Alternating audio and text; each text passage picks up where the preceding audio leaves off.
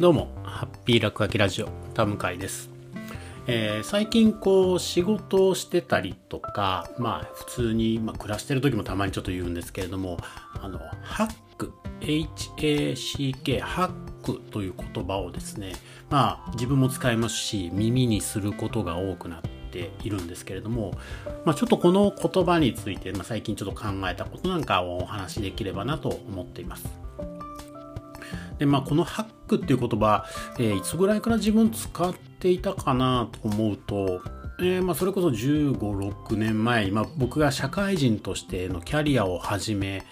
たのがですね、まあ、ウェブのデザインみたいなことをやっていて、で、その頃になんかいろんなハックっていう言い方で、えテクニックみたいなものを使っていました。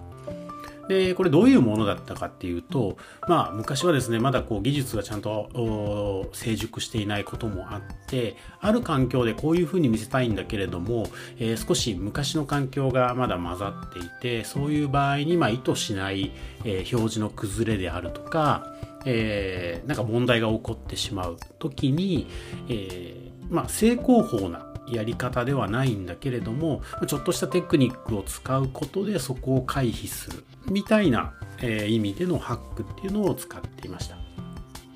で、まあ、その後、あの、自分はブログを書いてたりもしたんですが、その時に、ライフハックみたいな形でまたハックっていう言葉が出てきていたなと思います。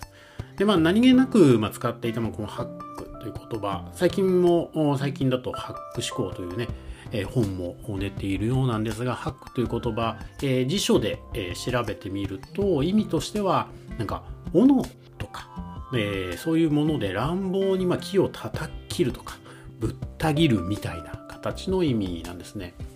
なので、おそらく、こう、もともとの意味としては、えーまあ、スマートに綺麗に何かをやるというよりは、結構乱暴に何かをやってしまうみたいな意味で、確かに昔、えーその CSS って言われる、えーウェブサイトを表示するための技術をうまく活かせるためにやっていたこと結構強引なことをやっていたりもして、まあ、その辺がハックっていう言葉のまあ語源なのかなとも思ったりもします。ただまあ最近使うこのハックっていうのはそういう結構乱暴なとかっていう意味というよりはもうちょっと幅が広くなってきてるのかなとも思っていて。で、えー自分も使いますし、えー人に説明することもあるので、えーどういうふうにま日本語に置き換えてみればいいだろうみたいなことをちょっと考えていました。で、まあ、日本語でまあ伝えるというのはどういうことかって考えたときに、まあ自分の子供たちですね、でもまあ意味がわかるように、えーなればいいなと思っていたのと、まあ、さっきそのハックという言葉の英単語の意味を調べたときに、まあこの一言でなんか、あ説明ができてしまうというよりはなんか一連の流れみたいなものがあるのでそこのニュアンスも何か覚えやすく伝えられるといいなと思っていろいろ落書きとか手で書きながら考えていた時に僕が、まあ、最後にこれかなっていう風になったのがひらがなで「はあく」と書くのを「ハック」の、まあ、自分の中での解釈としていました。でまあ、この把握、えー、もともとその把握っていうか、えー、と言葉ですね、あるように、まあ、全体像を把握するみたいな意味もあるんですが、このひらがなで書いていたのは、まあ、それぞれが、えー、あいうえお作文のように頭文字になっていて、えー元が、えー、3文字、は、あ、く、で、はをはみ出る、あを編み出す、くを繰り広げるとして、この4ステップで把握としてみました。で、これをこうさっきのハックという意味と、まあ、関連付けて説明していくと、まず最初把握です。えーそのもの自体であるとか、それを取り囲んでいるルールであったりとか、まあ、全体像。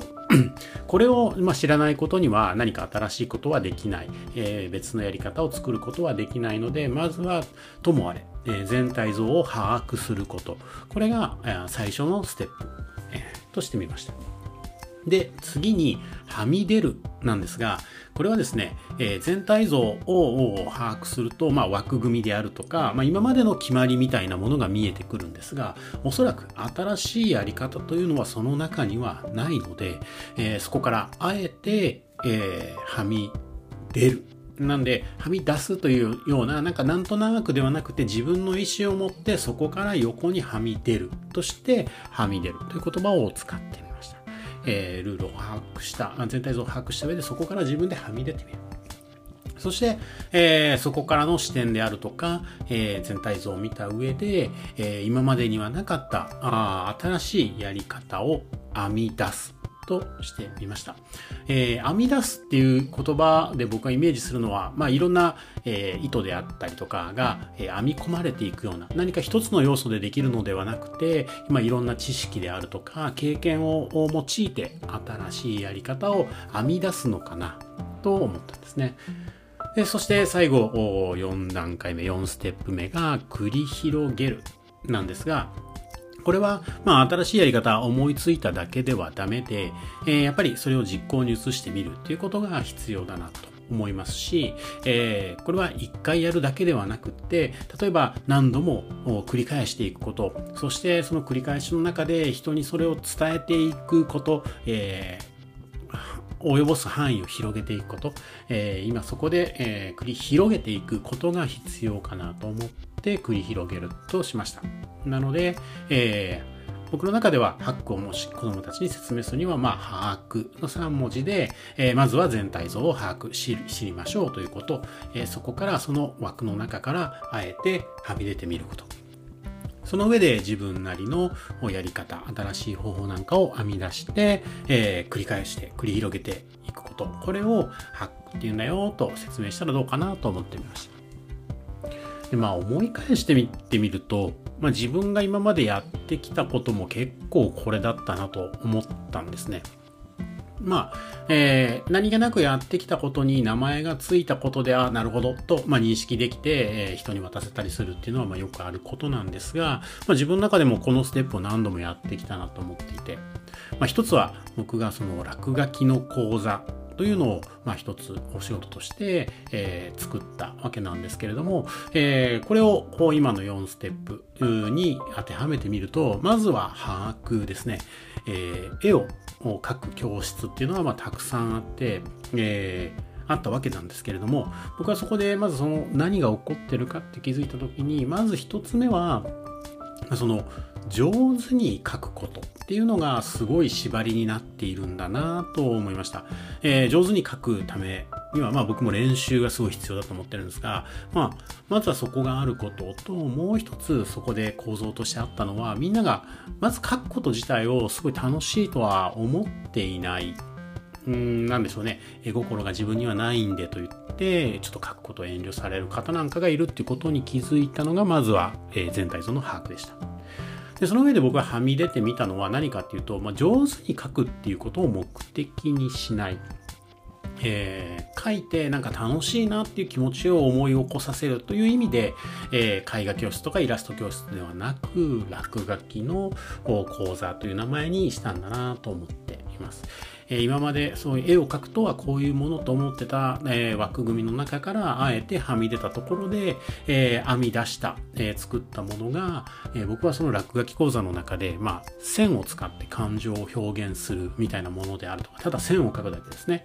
であるとか、まあ、パーツの組み合わせで顔の表情を作っていくエモグラフィーという、え描き方なんですが、こういう、まあ、ちょっと書いて楽しくなるような、かつそれが何かに使えるような、えー技法みたいなものを編み出しました。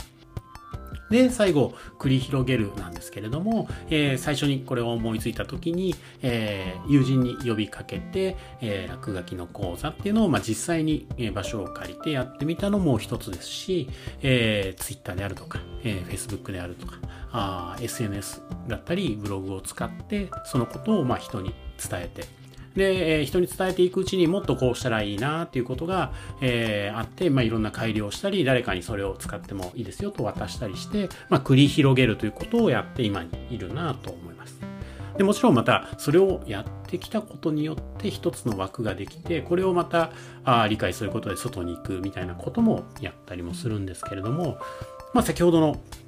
ハックというかですね、ハックの 4, 4ステップを使って、まあ、自分自身もいろんなものを作ってきたんだなということをちょっと思ったりもしました。なので、急に、まあ、もっとハックで考えろ、ハックしようぜとか、えー、いうことは簡単なんですけれども、まあ、えー、その言葉自体がいろんな解釈ができるだけに、えー、じゃあどうすればいいのと。迷ってしまうこともあるんですが、まあ、例えば僕はまあ結構子供に伝えるならどうしたらいいかって先ほどもちょっとお話ししたんですけれども、えー、今って全体ってどうなってる？まだ見えてないところはあるんじゃないの？っていうステップステップを切ることで、えー、何か、え、気づきを与えたり、え導いていくこともまたできるのかななんて思っています。なので、まあ、これは僕のあの正解というよりは僕の解釈の一つなんですけれども、もし、まあ、こんな解釈をを皆さんももし使うというか考えの中の一部に入れて何か新しいものとかを作るヒントだったりとか新しい生き方になる、えー、ヒントになればいいなと思って今日は、えー、そのハックを把握と解釈してみた話をしてみました。というわけでまたこんな感じで、え、自分の考えたこととか気づいたことをお話しできればなと思っております。えー、本日はこの辺りでさよなら。